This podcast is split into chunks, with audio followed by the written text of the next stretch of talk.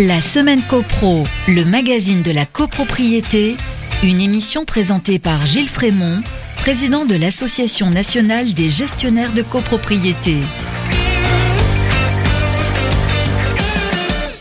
Bonjour à tous, très heureux de vous retrouver. C'est un vrai plaisir. Vous écoutez votre émission copropriété préférée. Bienvenue dans la semaine copro. Cette semaine, on continue la synthèse de la loi de 65, chapitre 3, 4 et 5 en condensé, article par article. C'est la minute juridique, mais tout de suite, on commence avec l'actu de la semaine.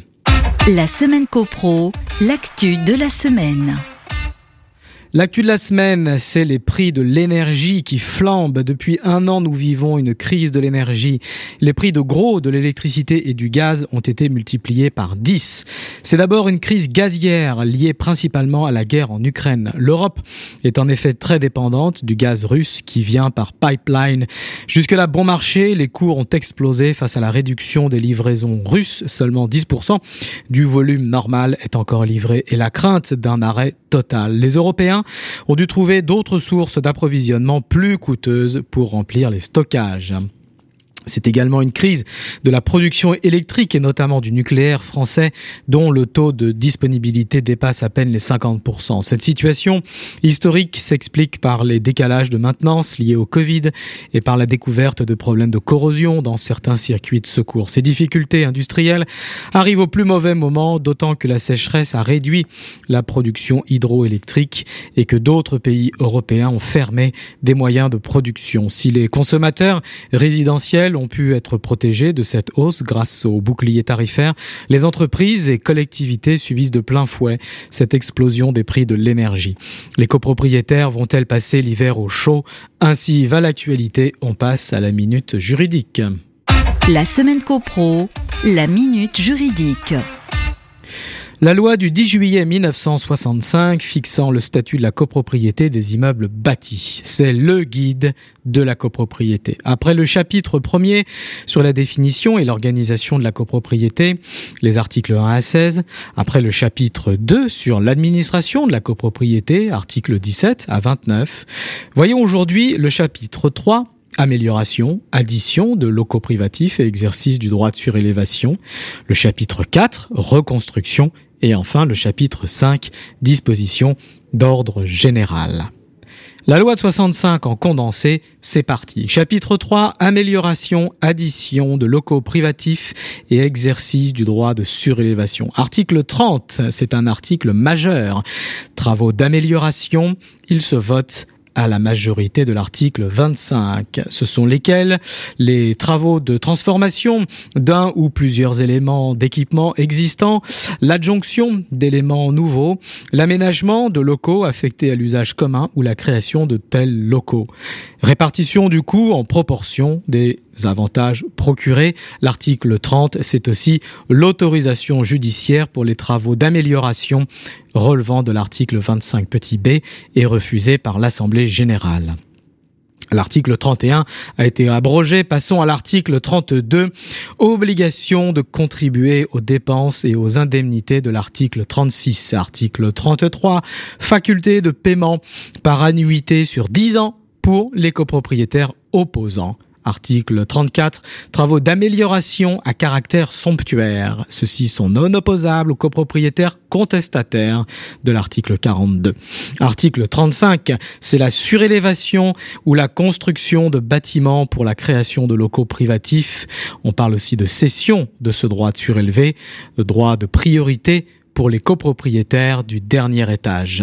Article 36, indemnité suite au préjudice de la surélévation. Article 37, convention de réservation de l'exercice des droits accessoires aux parties communes, visé à l'article 3 caducité de cette convention au bout de 10 ans si les droits ne sont pas utilisés. Article 37-1 on parle des droits de construire, d'affouiller, de surélever. Ces droits ne peuvent faire l'objet d'une convention par laquelle un propriétaire ou un tiers se les réserverait. Ces droits peuvent toutefois constituer la partie privative d'un lot transitoire. Passons au chapitre 4, reconstruction, article 38. On parle de la destruction totale ou partielle de l'immeuble, le vote de la reconstruction, article 38-1, catastrophe technologique, convocation de l'Assemblée générale par le syndic sous 15 jours dans un délai de deux mois. Article 39, application du chapitre 3, si amélioration ou addition en cas de reconstruction. Article 40, affectation en priorité à la reconstruction des indemnités.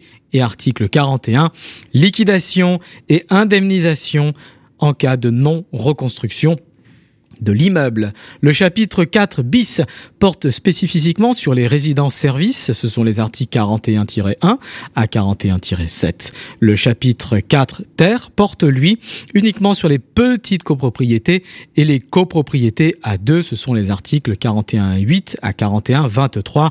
Il s'agit de régimes à part. Enfin, terminons par le chapitre 5, disposition d'ordre général, article 42 à 50.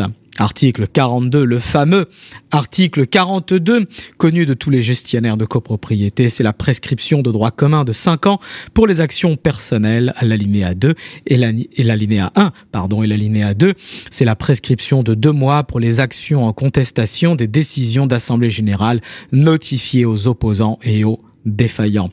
Exécution des travaux des articles 25 et 26 suspendus à l'expiration du délai de deux mois sauf urgence. L'article 42, c'est aussi la nouvelle répartition judiciaire des charges.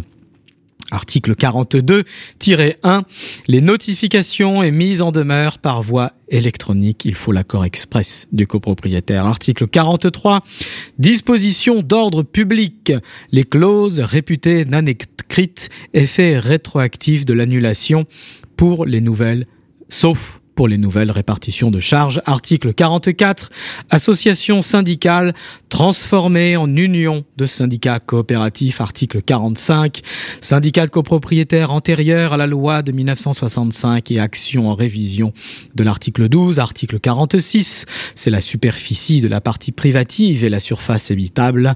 La célèbre loi Carrez, action en diminution du prix. Article 46-1, réunion de tous les lots en une seule main disparition et dissolution du syndicat des copropriétaires, le syndic ou à défaut un mandataire ad hoc procède à la liquidation. Article 47. Un décret en Conseil d'État précise les conditions d'application de la présente loi. C'est bien sûr, vous l'aurez reconnu, le décret du 17 mars 1967. Article 38. Abrogation du chapitre 2 de la loi du 28 juin 1938.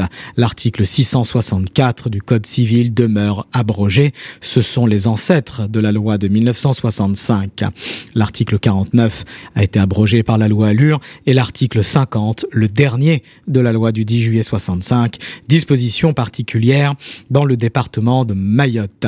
Loi de 10 juillet 65 signée par le président de la République Charles de Gaulle, le Premier ministre Georges Pompidou, le garde des Sceaux, ministre de la Justice Jean Foyer, Assemblée nationale, projet de loi numéro 1074, rapport de Monsieur Zimmermann au nom de la Commission des lois. Un grand merci à tous pour votre écoute et votre fidélité. Je vous dis à mercredi prochain, 14h sur les ondes de Radio Imo. D'ici là, portez-vous bien et faites de la copro. La semaine copro une émission à réécouter et télécharger sur le site et l'appli radio.imo et sur toutes les plateformes de streaming.